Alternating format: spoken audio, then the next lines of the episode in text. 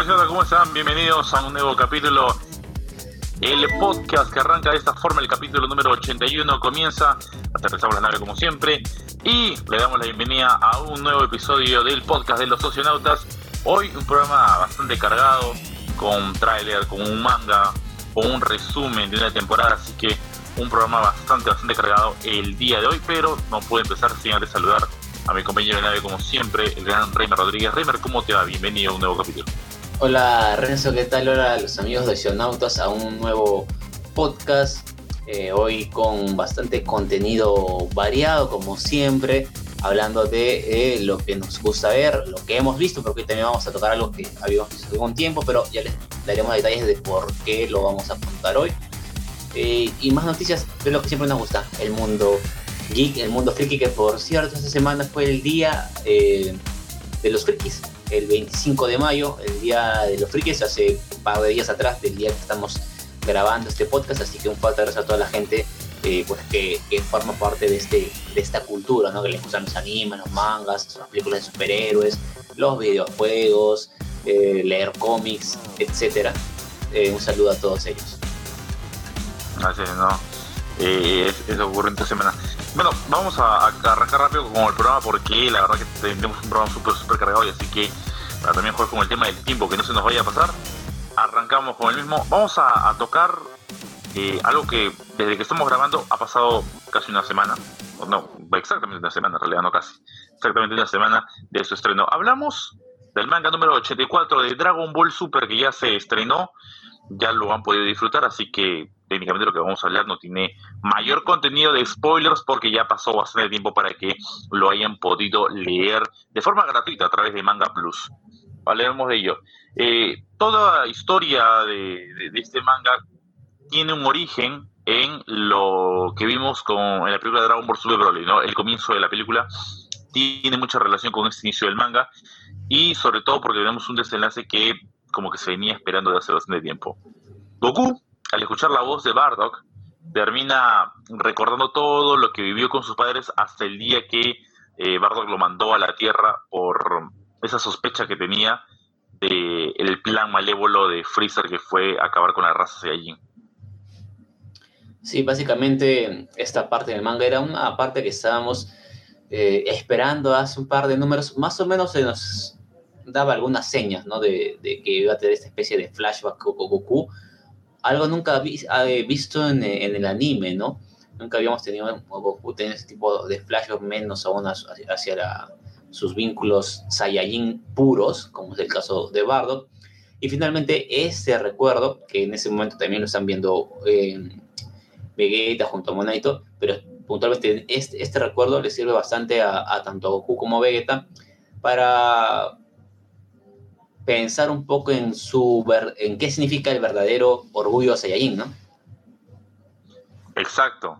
Eh, ayuda a, comprender el, orgullo de una raza y Monaito lo explica de esa forma también durante una de las viñetas eh, del manga y como que lejos del tema de revitalizarse físicamente también lo hace de forma mental y así ambos terminan revitalizándose, ¿no? Eh, tras ello, Monaito le termina por curar las heridas, tanto a Goku como a Vegeta, y decide darles un nuevo traje, ¿no? y pues el traje que Monaito les quiere dar es el que utilizó Bardock. Así que, bueno, tenemos fanservice a la orden, porque eh, Goku va a aparecer con la armadura de Bardock. Así que, bueno, ya, más, más, felices creo que imposible los fanáticos de Dragon Ball. Sin embargo, esto dura tanto como dura Bellito en cada capítulo que va a aparecer. Nada, absolutamente nada, porque no le gusta la armadura a ninguno de los dos y deciden utilizar sus anteriores ropas, sus atuendos de siempre. Sí, creo que ese debe ser uno de los mejores fanservice en la franquicia de, Dragon Ball Super, ¿no? Es, fue genial verlos, aunque sea por una sola viñeta. Me recordó a dos cosas. Cuando entrenan en la habitación del tiempo, eh, con, en la saga de Cell, que vemos a Goku y a Gohan entrenar con esas armaduras, ¿no? En modo Super Saiyajin incluso fue muy, muy alucinante. Y me recuerda también a un póster que yo me compré allá por los 2000 saliendo del cine, de haber visto la película de, de Bardo donde sale Torles, la vi en el cine y a la salida venían pósters. Me acuerdo de haber comprado un póster donde salía eh, Bardo con su traje clásico, salía Vegeta con su traje clásico, eh, salía Goku con ese traje con el, digamos, el diseño similar al que usó en la saga de Cell, azul con la armadura y los, los detalles también de amarillo.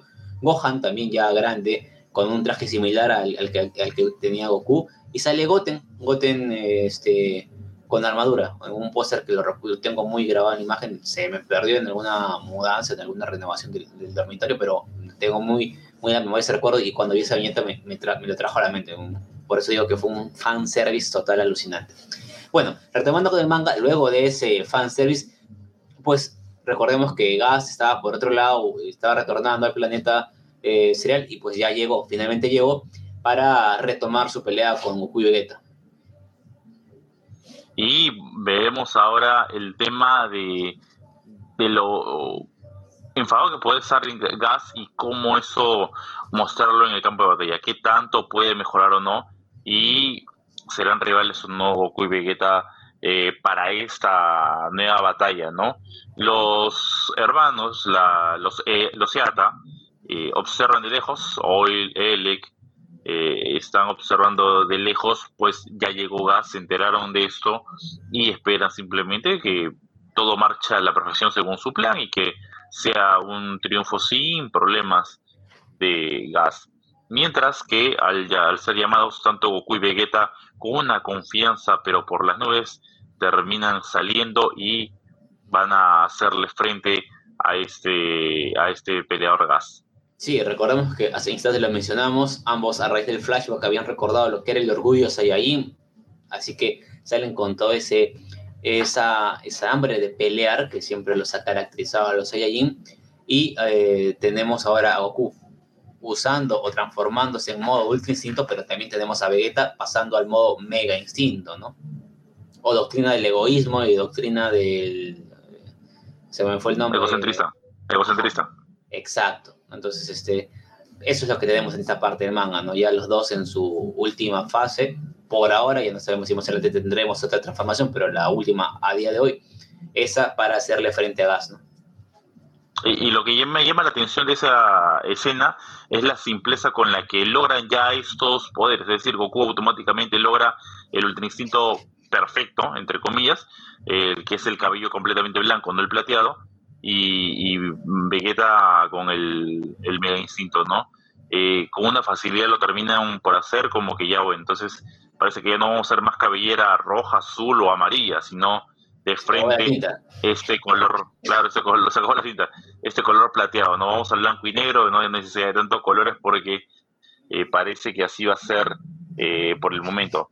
Eh, la pelea comienza, Goku Vegeta contra Gas, hay golpes de por, medio, de un lado, de otro lado, hasta que, bueno, en un determinado momento Vegeta, eh, tomando el tema del Mega Instinto, y pues en modo Dios de la Destrucción, lanza un Hakai que eh, pone contra las cuerdas a, Gas, porque tenemos la, la fuerza que hay en toda esta energía, rompe su barrera y pues lo tiene en contra de las cuerdas Incluso eh, los hermanos Seata hace tambalear eh, por la cantidad de energía que se está dando en el campo de batalla. Así es, ¿no? Ya Vegeta salió con todo a, atacar a, Gas, eh, impactante, ¿no? Es esta sed que siempre muestra Vegeta, ¿no? De, pelea, de, digamos, poco de sadismo para someter a sus rivales, es característico en él. Y luego de que lanzar este Hakai, lo esté vuelto el ataque, ¿no? Y lo termina conteniendo Goku y Vegeta continúa atacando, lanzando eh, energía para eh, seguir peleando contra Gas. Y pues el poder que tiene este, entre comillas llamémoslo villano, por las intenciones que tienen los Seata, eh, se hace notar eh, en, esta, en esta pelea y en este momento, ¿no? Devolver esa enorme energía eh, es, es, complicado y pues Goku es el que tiene que, frenar este contraataque. Eh, pese a que Gas ya muestra todo su poder y Vegeta intentó frenarlo, claro tiene contra las cuerdas al, pobre Vegeta, como siempre. Eh, y pese a eso, ese recibe golpes, no se da por vencido, se pone de pie, continúa la pelea contra Gas y ahí nos va dejando el, manga, ¿no? Eh, en esa última parte y a esperar lo que va a ser el siguiente, pero con un Vegeta que eh, hace o puntualiza bien eh, una de las características de los Saiyajines, que mientras más golpes reciba, mientras esté perdiendo una batalla, más fuerte se hace. Así es, ¿no? Y básicamente hasta ahí es lo que es el, resumen de este número 84 del, manga de Dragon Ball Super, que mm, al tener varias viñetas de, lucha, ¿no? de, intercambio de golpes, de ataques, al igual como nos está pasando en otros mangas, solemos quedar con la sensación al final de que fue muy corto, ¿no? Creo que eh, a veces eh, extrañamos los mangas donde hay un poco más de diálogo, sobre todo porque, a ver, yo esperaba que con ese flashback de, de Bardock luego se desencadene un poco más de diálogo. Hubo un poco de explicación y de frente dimos el salto a la batalla, ¿no? Creo que pudo haberse por ahí explorar un poco más, ¿no? ese tema, ¿no? Claro, eh, eh, son varias cosas que como que queda ahí sin desarrollo en este episodio. uno es el tema de, como bien puntualizas, el, el graficar el tema de la batalla, que bueno, de eso se lo al anime, no, no al manga. Y pues tenemos por ahora, hay que esperar otro mes para, enterarnos cómo podría eh, desarrollarse esa historia y así eh, va a seguir pasando quizás eh, número tras número. Otro punto importante es que yo esperaba algo más con el tema de la reacción de Goku al recordar a sus padres, ¿no? Porque con una palabra tuvo ese flashback, dije algún tipo de reacción diferente o preguntaría, siquiera se acordaría de uno de los nombres, sin embargo, escuchó, salió de sí y luego pues es como que no pasó nada, o sea, sigue, sigue todo. Ahora, en este manga, sin temor a equivocarme, el Goku que Bardock y su esposa embarcan en una nave hacia la Tierra, entendemos, es se ve mayor, se ve más grande, un niño más grande que el que vimos en el anime, que parece ser un... A ver, el que vimos en el anime, podríamos decir que es más o menos de unos mm, dos para tres años máximo, y por la, el dibujo en el manga, yo pienso que es un niño de cuatro años como cuando mínimo, ¿no? No sé si tal vez tengo una mala percepción, pero me parece que es un niño un, un poco mayor y, al ser un poco mayor, yo tal vez hubiese esperado que parte de lo que recuerdo Goku, ya siendo un niño de promedio cuatro años, es algún entrenamiento recibido por parte de, de Bardock, ¿no? O algo así o algún otro diálogo con Radix hubiese estado interesante, ¿no? Eh, y nada, simplemente recuerda que sus papás eh, lo embarcan en la cápsula, eh, recuerda esa parte. ahora, nosotros presumimos que esto guardaría cierta relación con la parte en que Freezer está destruyendo el planeta Bellita, ¿no? hay, hay, dos hay algo importante en, esa parte que mencionas, ¿no? Y eso lo, digamos que la primera explicación nos, la, las dan eh, en el manga de 2011, donde nos presentan a, a Yako, el patrullero galáctico, y que pues básicamente trata de, esa parte de la historia. Goku llega a la Tierra a la edad de tres años, o sea, canon, eh, la versión canon es que Goku llega a la Tierra a la edad de tres años. Lo que nos muestran en el anime es parte de la creación de Toy Animation con tal de graficar el primer encuentro entre Gohan y Goku. Ese, esa parte que nosotros vemos en el anime, que la hemos vivido desde siempre, esa parte no es canon. Eso ya lo han explicado anteriormente, no pertenece a, la creación de Akira Toriyama, simplemente fue un tema de graficar. Podemos revisar el manga de Dragon Ball Z, eh, o, Dragon Ball en realidad, porque eh, el manga Dragon Ball incluye los sucesos de Dragon Ball y Dragon Ball Z, los 35 tomos que son.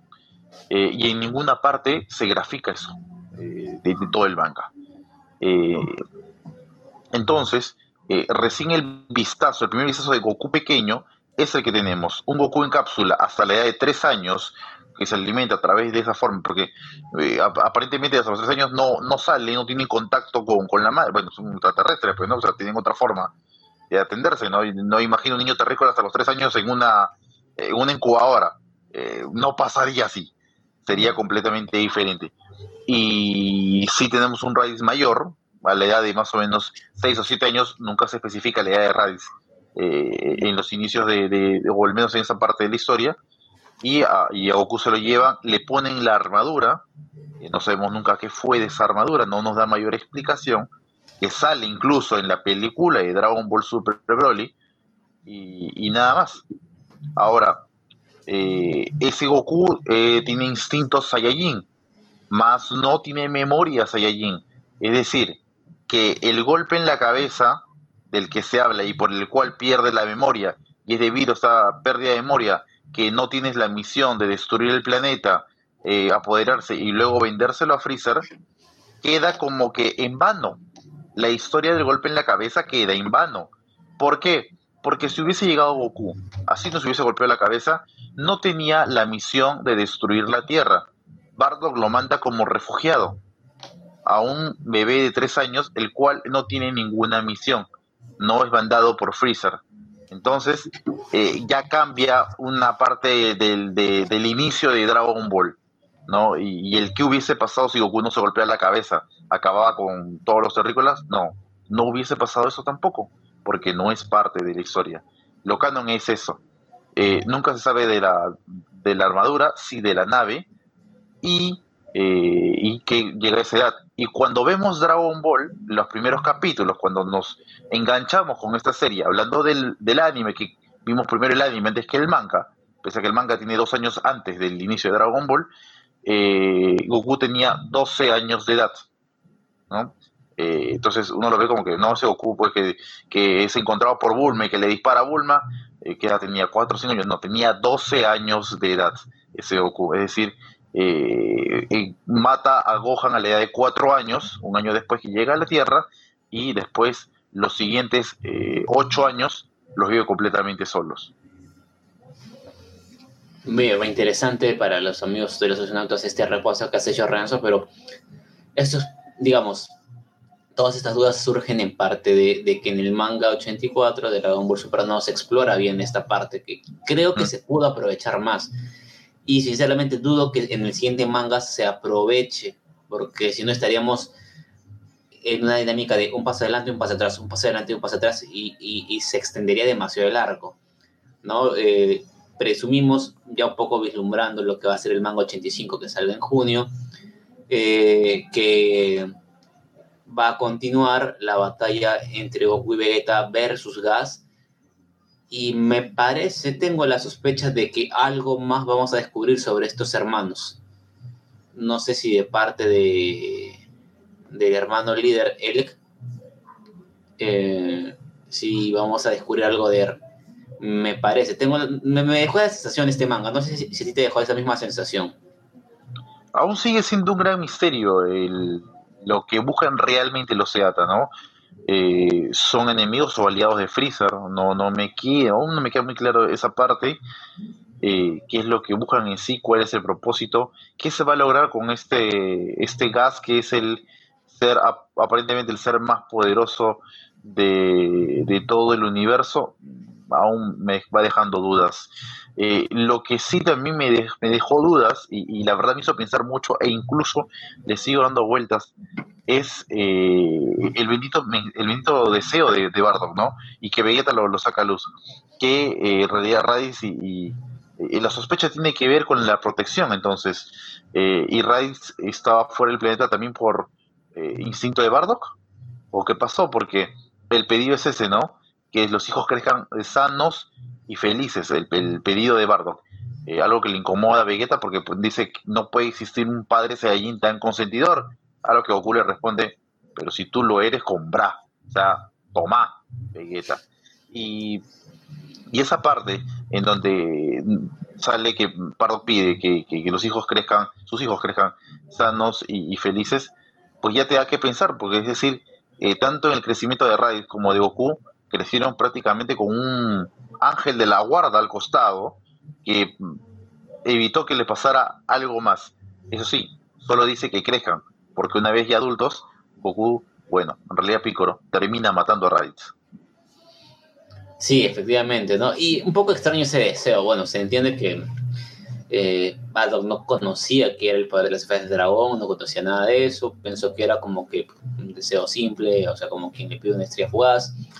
Por eso un poco el deseo queda como que algo bobo, ¿no? Y, nada, no, aporta lo solamente para ese diálogo entre Goku y Vegeta y nada más, ¿no? Así que habrá que ver qué es lo que continúa en la batalla y qué tendrán que hacer Goku y Vegeta para hacerle frente a Gas, que por ahora parece estar... Eh, no se despeina básicamente Gas, por más que Goku estén atacando ambos sus modos, Ultra Instinto y Mega Instinto, no, eh, no terminan generándole un gran daño y tampoco tienen alguna estrategia, estrategia ideada hasta ahora básicamente se va a decidir en eso, porque también entiendo que el deseo se lo están pidiendo a un dios dragón que nace de dos esferas del dragón. Es decir, que su poder debe ser mucho más bajo que el de Shenlong, muchísimo más que el de Porunga, y demasiado mega instinto, ultra instinto más bajo que el de. El de. Se fue el nombre del dios de las ah. superesferas del dragón. Eh, Salama, Salama, Salama ya. Eh, mucho menos, ¿no? Entonces, eh, creo que bastaba con el Super Saiyan Blue máximo, el Ultra Imperfecto, para um, parar las acciones de gas. No lo ha sido hasta el momento y ya le han dado demasiada fortaleza. Eh, salvo que aparezca Granola y Granola se convierte en el gran héroe escondido que tiene este arco que, insisto, tiene todavía para rato. Tiene, tiene una pinta de eh, vamos a llegar al cierre del 2022 y aún no acabamos con este arco. Eh, me, da esa, esa sensación. Quizás, quizás llega a septiembre, octubre del 2022 y acabó el arco, ¿no? Y listo, no dije nada. No sé nada absolutamente. Pero más o menos te da esa, esa sensación con respecto al manga de Dragon Ball Super, que bueno, vamos, vamos poniéndole eh, punto final al, a lo que ha sido el manga y vamos a hablar ahora, vamos a dejar el mundo Dragon Ball que eh, definitivamente nos, nos va a dar mucho más que hablar, eh, porque se vienen varias cosas interesantes con, este universo. Pero hay otro que también está dando que hablar, porque acaba de sacar un tráiler, porque entre semana prácticamente en la noche lo vivimos, y la verdad que son de esos trailers que no me, mete hype, pero me gustan, porque digamos, eh, no bastan hypeado a ver esa película. Para dejar de, decirla de forma incógnita, tiene nombre, y hablamos de Thor, Love and Thunder o Amor y Trueno, como ustedes gusten en llamarla. Eh, tenemos el, el tráiler, por ya salió, habíamos tenido un pequeño vistazo con, con Jane Foster como Thor, y ahora tenemos ya el tráiler completo de la nueva película de Marvel, ¿no? Eh, tras eh, lo que hemos vivido con Doctor Strange. ¿Qué pasa entre ambas? Que aún no fuiste demasiado hypeado con la idea que te iba a aparecer toditos los cameos posibles, como si se tratara de Chip and Dale, y en realidad, eh, pues no pasó nada. Y a esa vas con la idea de ver qué tan bien se ve el personaje, será el fin de Thor, qué pasa con los guardianes, que también luce Jane Foster, y por supuesto Batman, digo Gore, que va a aparecer como el villano de esta cinta. En el principio de la película, con uno de los soundtracks más hermosos que he podido escuchar, como es Sweet Child of Mine, eh, eh, tenemos a Kork eh, junto a unos niños, niños por decirlo de una forma, contándole la historia de Thor mientras Thor invoca en, cierto momento, quizás no está consecuente a la escena, el, tema del rayo, ¿no? Dejándonos en claro que el dios del rayo o dios del trueno, que no es lo mismo tampoco, eh, es innegablemente él. Chicor pareciera estar haciendo una especie de review de la vida de, Thor para alguna plataforma. Recordemos que Kor ya jugaba en línea en Nueva Asgard, así que tal vez incluso lo vemos bloqueando las, sus aventuras con Thor, no, no nos sorprendería. Eh, y luego, justamente hablando de blog, vemos la, la, clásica escena de, de transformación de una película, ¿no? Soundtrack de fondo, rutina de entrenamiento, cadenas por aquí, peso por allá, y vemos al, al Tortas convertirse en el Thor, ¿no? Eh, dejó de ser el, el, Thor Panzón a regresar a ser el Thor, eh, pues, que todos este, recordamos de los inicios, los que estábamos más identificados con el, con el Tortas, ya pues dejamos de ser dios identificados, lamentablemente, volvemos a nuestra realidad, y vemos en esta parte traer esta escena, ¿no? Y además, curioso, mm, no, no, se aprecia muy bien dónde, pero vemos que Thor se reencuentra con el Mjolnir, mmm, reencuentra de comillas, porque tienen ahí justo una escena clave.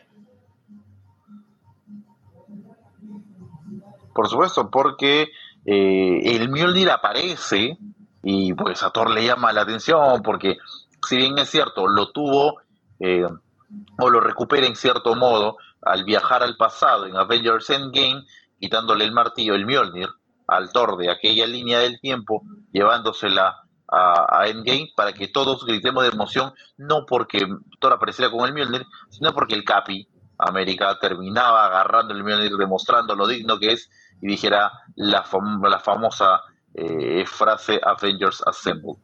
Eh, sino porque eh, ese Mjolnir fue devuelto aparentemente por el Capi América antes de irse a dar su bailecito y lo tenemos aquí en el, Mjolnir real, el Mjolnir que aparece en la línea del tiempo del UCM con todas las grietas que, dejó Gelas luego de destruirlo, destruirlo en Thor Ragnarok pero al momento que va a agarrarlo el Mjolnir lo mira hace la del desprecio y se va hacia otro lado. ¿Y quién lo termina tomando? Nada más ni nada menos que Jane Foster. Es la que termina tomando ese Mjolnir. ¿Cómo llega a pasar esto? Aún no lo sabemos. Pero que va a pasar, va a pasar, es un hecho.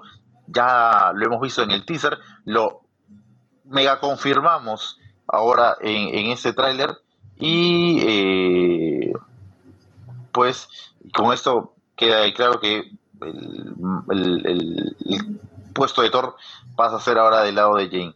Como dije, aún no sabemos exactamente cómo eh, termina de pasar. Ella aparece con todo un traje, pero eh, como señaló, pues en la película averiguaremos cómo termina ocurriendo.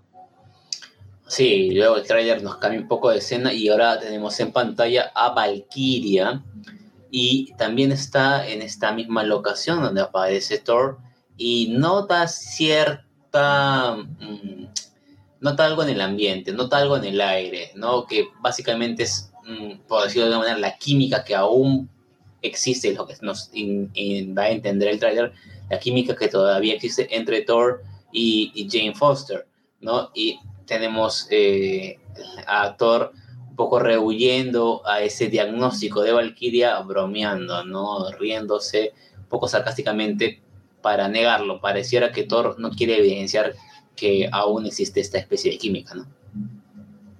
Y algo interesante en esa parte porque Jay menciona que no se habían visto en dos o tres años, a lo que Thor en realidad le corrige, porque dice, no, en realidad pasaron ocho años y tantos meses y tantos días, ¿no? Exactito la fecha. Y ojo al detalle porque puede parecer algo cómico simplemente ese, eh, esa frase, pero, pero, restemos. ¿Cuánto tiempo hay entre lo que dijo Jane y cuánto tiempo hay entre lo que dijo Thor? Hay cinco años. ¿Y esos cinco años qué significan? Pues, exacto, el blip. ¿Qué quiere decir? Que Jane Foster fue blipeada. Así que un dato no menor, hay que tenerlo en, cuenta sobre lo que va a pasar. Posterior a esto, tenemos la mejor parte del tráiler porque tenemos el vistazo de Gore, el primer plano de Christian Batty Bale, donde señala que todos los dioses deben morir sin mucho CGI como le encanta a este psicópata americano y que lo vamos a tener ahora como uno de los nuevos villanos, el matadioses de Marvel. Sí, se ve impresionante. Estuve revisando algunas imágenes en los cómics y se ve impresionante Christian Bale como Gore. Y también estoy leyendo un poco porque eh, la espada que porta eh, Gore tiene origen simbionte. en el dios que, el, primigenio de los simbiontes, ¿no? Que fue Null. Y cuando aparece Gore, si se revisan el trailer luego, verán una especie de tentáculos moverse. No sé si habrá alguna introducción a la raza de los simbiontes ahora en el UCM, ¿no? O sería interesante. Recordemos que tuvimos ya unas gotitas de simbionte a raíz de Spider-Man No Way Home, ¿no? Y luego de eso, eh, en el tráiler, tenemos a Jane y Thor teniendo sus primeras aventuras como superhéroes eh, eh, juntos, ¿no? Como Thor y Mighty Thor. E incluso hay la, digamos, la enseñanza, la anécdota de Thor que el primer villano no se olvida, ¿no? En alusión a que Jane Foster que ya le dice que tuvo su primer villano, ¿no? Y luego pasamos otra vez hablando de Gore, eh, lo vemos tener una pelea con Valkyria, ¿no? Y esa, esa parte podría desencadenar en algo trágico porque eh, sabemos el poder que va a tener Gore, sabemos lo peligroso que va a ser y pelear eh, una pelea que tenga Gore contra Valkyria, posiblemente estemos hablando de uno de los últimos momentos de Valkyria. ¿Pasará eso o simplemente eh, ocurre algo en la pelea y esa no termina por concretarse. Eso lo averiguaremos en julio cuando vayamos a, estar viendo esta película. Eh, otra de las cosas importantes que salen es que tenemos apenas chispazos, vistazos pequeños de lo que son los guardianes de la galaxia, mientras que escuchamos de como que en, modo off que Gore eh, señala y reconoce lo diferente que es Thor como el dios al que ha venido a matar, que él es diferente a los demás dioses que ha matado, ¿no? Siempre y cuando eso sea hacia Thor, como digo, porque eh, se presume que en realidad se lo dice al dios del trueno. Sí, y luego tenemos un aspecto bastante importante que ha llamado la atención de varios, que es eh, las apariciones de Gore, más allá de que Christian Bale no tiene CGI, traen consigo el hecho de que toda la escena se pone en blanco y negro, ¿no? Es como que mm, llega Gore a algún lugar y todo se pierde de color, con excepción, si han sido detallistas en, observar, con excepción de los ojos de Gore, que conservan un olor medio amarillo en las pupilas, ¿no? Todo lo demás se ve, eh, tal vez no, eh, para ser más exactos, no en blanco y negro, en escala de grises, no hay negro y blanco como tal puro en la imagen, pero sí todo se matiza a grises, con excepción de las, de las pupilas de Gore, que se ponen en color amarillos. No sabemos si esto tiene algún trasfondo, eh, alguna especie de habilidad de Gore en este trastornar de esta forma la realidad le da una ventaja a él, una ventaja a sus rivales, es producto de la espada que él porta, sus ojos amarillos significan algo. Eso puede ser que descubramos en la película, ¿no? Es sin duda, vamos a, ver esos temas cuando tengamos la cinta en, los cines, porque y, la primera parte que mencionas, la, todo sobre blanco y negro en cada escena de gore, también es, es muy interesante a qué se debe eso o simplemente es un trabajo de edición y nos quieren hacer volar la cabeza con diferentes teorías, pero lo, lo, cierto es que también, también, ¿no? como, como, como fue aquel corte. Ya sobre el final del tráiler, tenemos eh, a Zeus, que ya lo, habíamos visto en el teaser de espaldas, esta vez lo tenemos de frente, al, frente, y pues eh, Zeus aparentemente ha, apresado a Thor y como castigo le termina, le termina sacando las ropas que lleva. Y pues al hacerlo, eh, lo deja completamente desnudo, provocando el desmayo de algunas señoritas ahí presentes a costa de Zeus y que tanto a Jane Foster como a Valkyria le dé más hambre de ubitas. Sí, aparte cómica, eh, no podía faltar en las películas de Marvel, aunque este chiste no necesariamente es para niños, tiene alguna especie de connotación, pero igual no podía faltar la parte cómica en este tráiler que presumo que ya es el último tráiler por la cercanía de la escena de la película. A lo mejor tal vez por tengamos en la semana previa algún teaser pequeño que, nos, sea con escenas que ya hemos visto y por ahí una que otra revelación, pero no creo que nos lleguen a mostrar más, ¿no? No, creo que aparezca un cameo por ahí, ¿no? Llega a aparecer.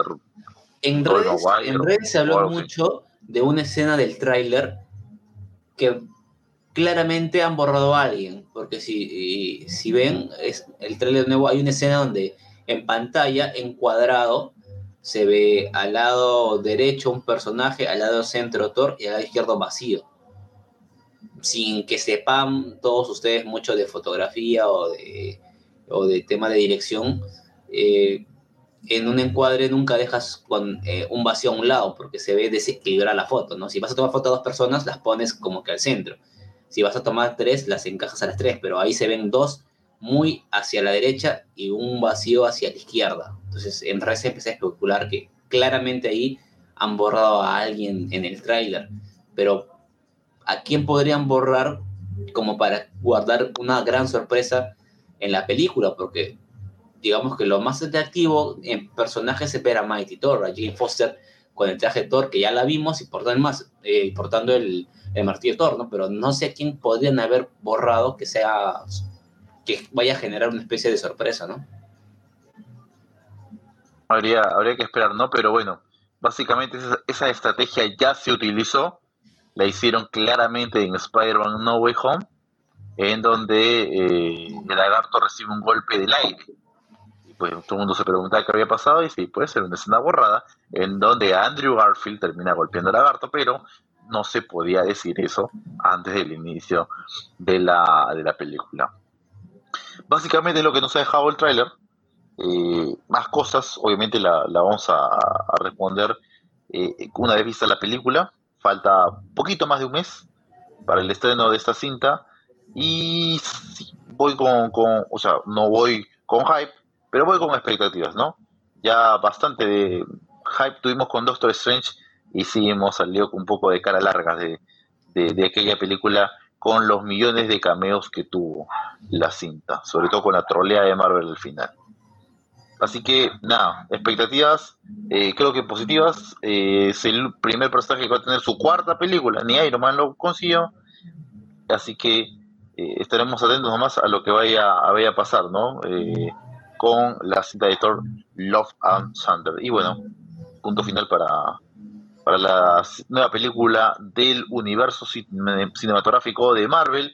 Y nos vamos con el tercer bloque de este programa el día de hoy, que tiene que ver con un resumen de una serie, como bien adelantaba Rimar, una serie que ya hemos visto hace un buen tiempo, pero que ha llegado el momento de repasar o al menos puntualizar en lo que las cosas eh, más eh, importantes que nos dejó la temporada número 2. Hablamos de los muchachos, o como quieren llamarla, The Voice, la serie que va a través de Amazon Prime, va a estrenar en una semana, desde que estamos grabando este podcast, en una semana, eh, una nueva temporada, la número 3, y hoy hablamos de lo que nos ha dejado la temporada pasada para hacer un poquito de, de refresco ahí, que les vaya a servir de guía para lo que va a ser esta nueva entrega. Así que listo, pasamos al siguiente bloque. Vamos con The Voice. Eh, una temporada 2 que rápidamente arranca con harta acción, donde eh, los superhéroes, con el fin de, limpiarse la cara, eh, tras las acusaciones que están recibiendo por el, tema de los compuestos, terminan acabando con la amenaza que son los superterroristas. Luego tenemos a este eh, personaje, ¿no? Que es eh, Vengador, haciendo de las suyas todo una serie de desastres por todos lados, hasta que de repente, para, digamos, al comienzo no tanta felicidad de él, le colocan una integrante del grupo que eh, responde al nombre del Liberty, un personaje más que se suma a esta Mm, franquicia de superhéroes que es manejada a nivel corporativo y de la cual lidera Vengador, ¿no?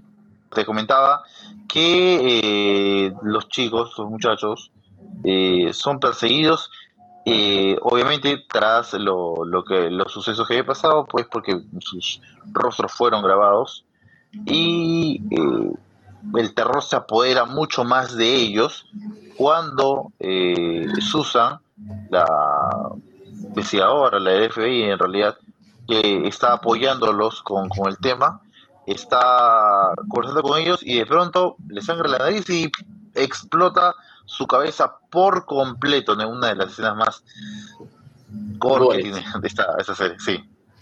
Sí, definitivamente sí. Eh, a ver, para aquellos que no hayan visto Boys, The Voice, bueno, que, hay que decirlo, ya se están spoileando, pero para quienes persistan en spoilear para que, porque quieren ver la temporada que se estrena dentro de poco, hay que dejarles en claro que esta serie tiene bastante gore, bastante violencia, hay escenas de sexo también. Mm, por más que sea superiores, no es una serie apta para todos, este, no, no es para niños, obviamente pero incluso para personas mayores, a algunos les suele ser bastante chocante este nivel de, de gore a veces, ¿no? Pero bueno, es lo que tenemos, ¿no? Aquí a Susan literalmente perdió la cabeza en mil pedazos, ¿no? Pues luego, eh, el, siguiendo ya con el transcurso de la temporada 2, tenemos a Butcher que regresa al equipo del The Boys o los muchachos, mientras que Hughie eh, está con Starlight, recordemos que hay esta especie de relación o vínculo sentimental, afinidad entre ambos, eh, y están eh, en este plan de investigar, de querer descubrir más qué hay detrás de, de ¿no? que es esta organización que controla a los supers, ¿no? a los siete, que es este, su, escuadrón líder. ¿no? Entonces dan con un ex trabajador de Vogue a quien chantajean y eh, en un interrogatorio y él les termina de revelar que los super no nacen super, no, titular de eh, del Trome, portada del comercio, ¿no? Los super no nacen super, sino que son creados por Bow. Así es, ¿no? Y ahí se revela eh, quizás uno de los mayores secretos que tenía esta compañía creadora de, superhéroes. Por su parte, Vengador eh, comienza, digamos, una especie de entrenamiento a, Ryan, al hijo que tuvo tras violar a Becca, eh, a la fuerza, ¿no? Y pues incluso lo termina empujando del techo de la casa, el niño cae. Esto definitivamente enfurece a, Rebeca o Eka y amenaza con irse, con, desaparecer o prohibirle que vea a Ryan que es, digamos, eh, o como ya lo explicamos en la temporada 1, cuando hicimos el programa, eh, que es el único superhéroe natural, porque nace con superpoderes, él, es el único.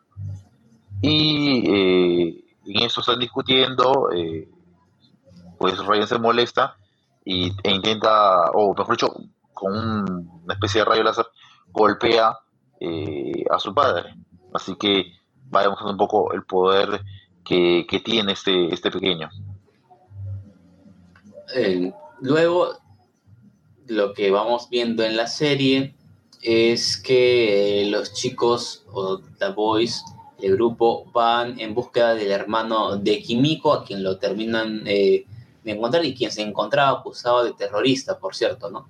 Eh, entonces ellos lo quieren rescatar, pero aparece profundo este personaje que formaba parte de los siete, pero había sido apartado, y pues quiere volver a ser parte de los siete, y por ello al percatarse de esta situación entre The Boys intentando rescatar al hermano de Kimiko y este a ver, al figurar como terrorista decide intervenir eh, y para impedirlo profundo con sus poderes obviamente eh, lo intenta impedir con una ballena pero aquí otra vez Butcher hace gala de su frialdad, su sadismo y como quieran llamarlo, porque termina por atravesar a la ballena, ¿no? En este intento de rescate al hermano de Kimiko.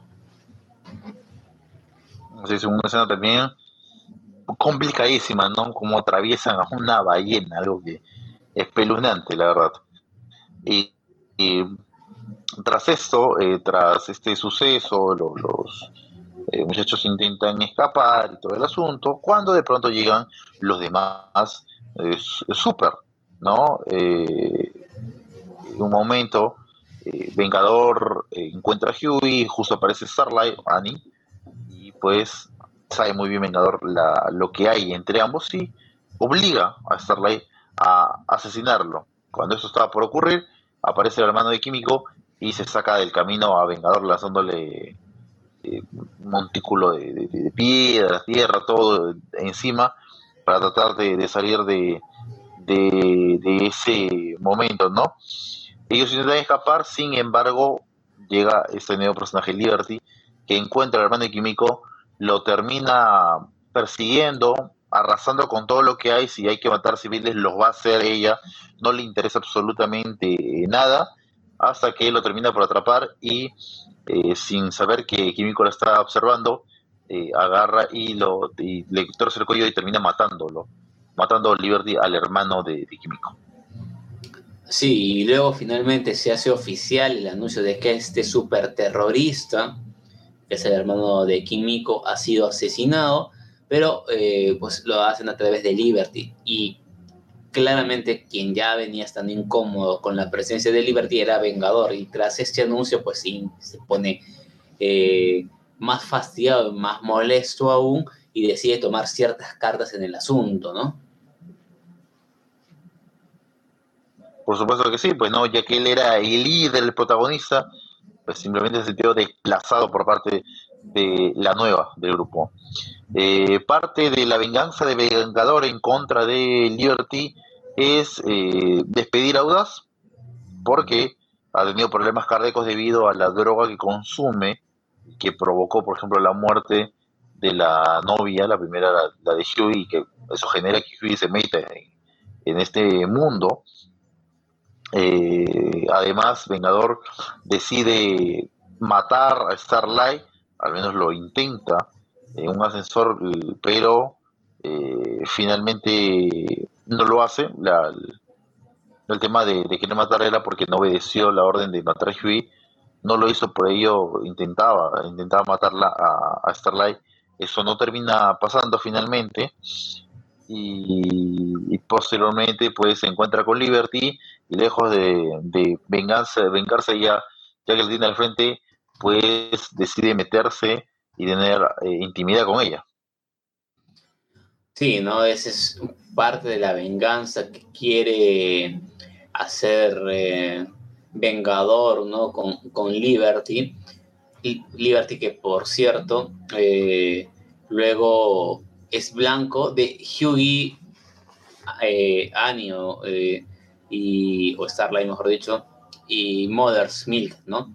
Porque estos empiezan o se van de viaje y en el proceso de investigación, ¿no? toda la investigación que vienen eh, siguiendo ellos, buscando más información sobre Bow, logran descubrir algo muy interesante sobre Liberty, sobre esta heroína que ahora forma parte de, los siete, y es que eh, es una heroína muy antigua, ¿no? No, no es de la edad, de la edad que aparenta eh, en teoría, parece que ha tenido un pasado eh, que recientemente no se quiere exponer y esto es lo que descubre este grupo, ¿no? De, de este grupo que se mantiene por ahora formado, que Hughie, Annie y Mother's Milk.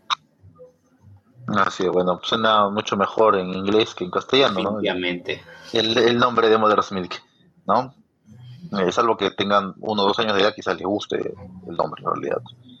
Eh, y pues, obviamente, ese descubrimiento es importantísimo porque nos muestra eh, dónde se descubre a través de una persona que sufrió eh, un amigo o familiar creo que era, termina siendo asesinado por una super y esa super en realidad tenía otro nombre eh, y pues este y ahora en realidad se trata de Liberty de la misma personaje con varios años de, de diferencia bueno Butcher vive su propia vida tiene sus sus objetivos eh, personales y va tras Beca para llevársela, ¿no? Porque bueno, pues pasó ocho años creyendo que se había suicidado tras la violación de Vengador y en realidad estaba escondida, estaba oculta, la encuentra y pues eh, todo lo que he hecho lo he hecho por ti, así que ven conmigo, pero eh, pasan una noche juntos, ¿no? después de tiempo, ambos por fin estaban juntos. Y en la mañana, cuando aparentemente Beca le había dado su palabra de que sí se iban a ir, ella decide no hacerlo y quedarse donde está oculta por el tema de no dejar a Ryan, a su hijo. Sí, luego el grupo de The Boys va, sigue en esta cruzada por ir, llegar al fondo de lo que esconde o qué es lo que pretende Davo. Y llegan a un instituto donde están realizando experimentos con gente con superpoderes. Hagan de cuenta que es una especie de sanatorio mental, pero para gente super. Y donde eh, si alguna de estas personas que están recluidas en este centro pretende hacer algo, escapar o qué sé yo, eh, algún motín o algo, es, terminaría siendo asesinado eh, por otro personaje a quien se lo conoce con el nombre del farolero. Y pues aquí viene algo interesante, ¿no? Porque eh, vamos a descubrir también un poco de, de quién es este personaje, de dónde viene este farolero y lo, lo que oculta eh, este, este, lugar, ¿no? Eh, un grupo, está, está Mother Smith, está Fenchi, eh, está Químico, de, llegan a, descubrirlo y una vez descubiertos, pues porque Fenchi era el que se la tenía jurada, comienza una pelea donde eh, en esa pelea se termina liberando uno super, ¿no? Le rompen la parte de la pared y sale. Y pues esta super tiene poderes psíquicos, tipo Eleven de, Stranger Things. Así que este ella termina persiguiendo a todos, asesinando todo lo que hay su paso alrededor, hasta que estos terminan escapando de, la eh, poderosa mutante. Luego, un tiempo después, Starlight o Annie es expuesta como traidora, recordemos, y si lo hemos venido contando, está junto a Hughie y a Mother yendo tras cada pista que les pueda llevar a descubrir qué es lo que realmente pretende y qué es lo que hace realmente Bob. Así que ahora dan con ella y la exponen como una traidora. Entonces Hughie, cual eh, eh, caballero tras su doncella va a su rescate, pero no va solo, lo ayuda nada más y nada menos que farolero. ¿no? Y no solamente va en su ayuda, no, no solamente va en ayuda de, Hughie, porque al llegar a, a Vogue, Farolero se prende fuego a sí mismo y muere. Dijo, llamas a mí y se acabó. No más Farolero. Y es una parte que la verdad que aún me sigue quedando dudas, porque, o sea, pasó todo ese tiempo metido en un, como cuidador de supers en un instituto, es descubierto, llega a Bow y que se prendió fuego. O sea, bueno, la verdad no, le encontré mucho sentido a, eso último, eh, pero bueno, termina, termina pasando. Eh,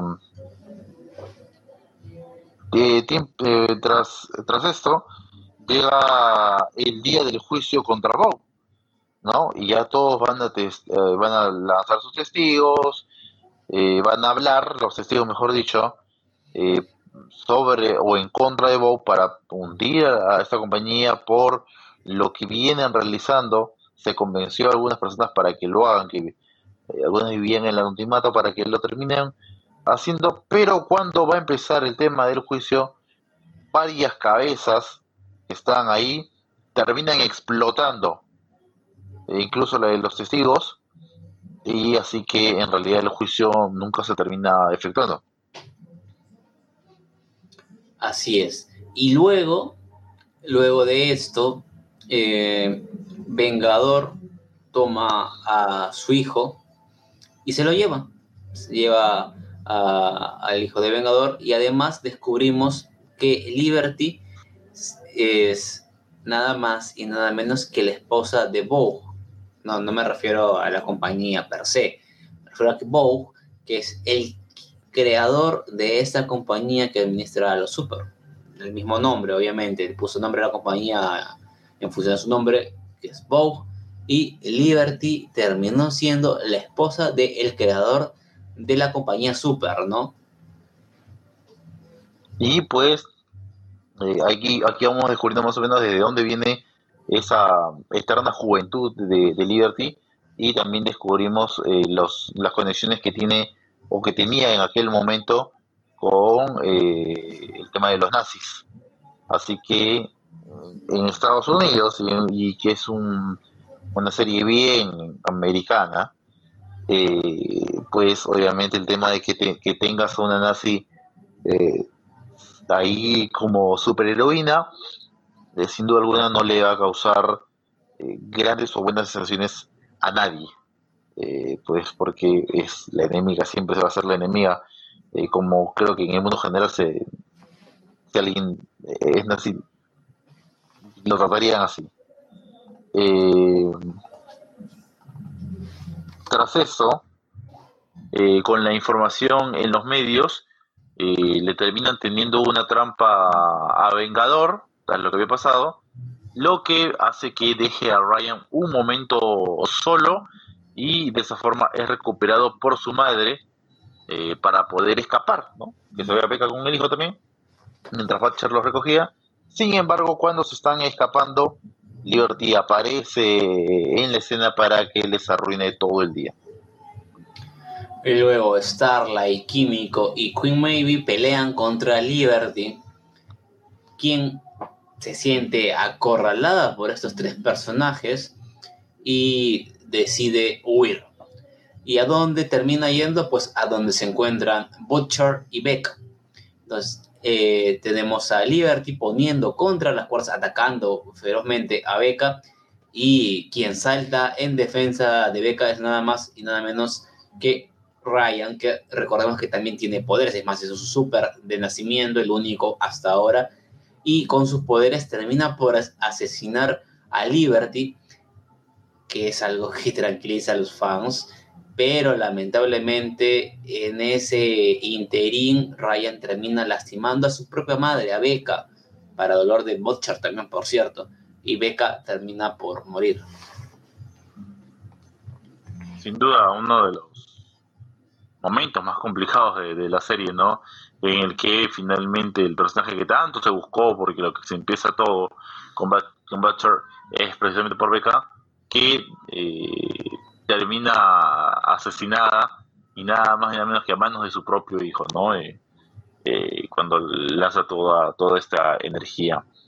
Eh, a la escena llega Vengador, pero bueno, se entera de las muertes de, de, de de, Liberty, y cuando intenta, porque aparece Butcher y lo toma a Ryan, y Vengador quiere intervenir, llega convenientemente para la trama Queen Mate para difundir un video sobre cuando ambos abandonaron a unos pasajeros en un avión provocando la muerte de todos ellos y eh, le dice que si hace algo, persigue a alguien, eh, ese video va a ser difundido a través de las redes, así que no le queda otra a, a Vengador que pues hacer la, la, vista gorda y no provocar que eso vaya a suceder.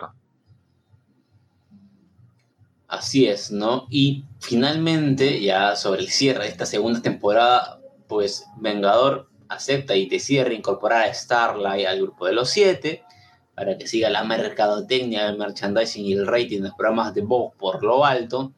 Audaz también vuelve pero quien no vuelve y que sigue triste eh, es profundo, ¿no? Sigue ahí buscando ayuda, ¿no? sigue sin comprender las cosas, se queda al margen. Ryan, por su parte, el hijo de Vengador, eh, termina eh, por ir a ser cuidado, vigilado por parte de la CIA y todos los chicos de The Boys, Hugh, Butcher, Mother's Milk quedan absueltos de cualquier culpa.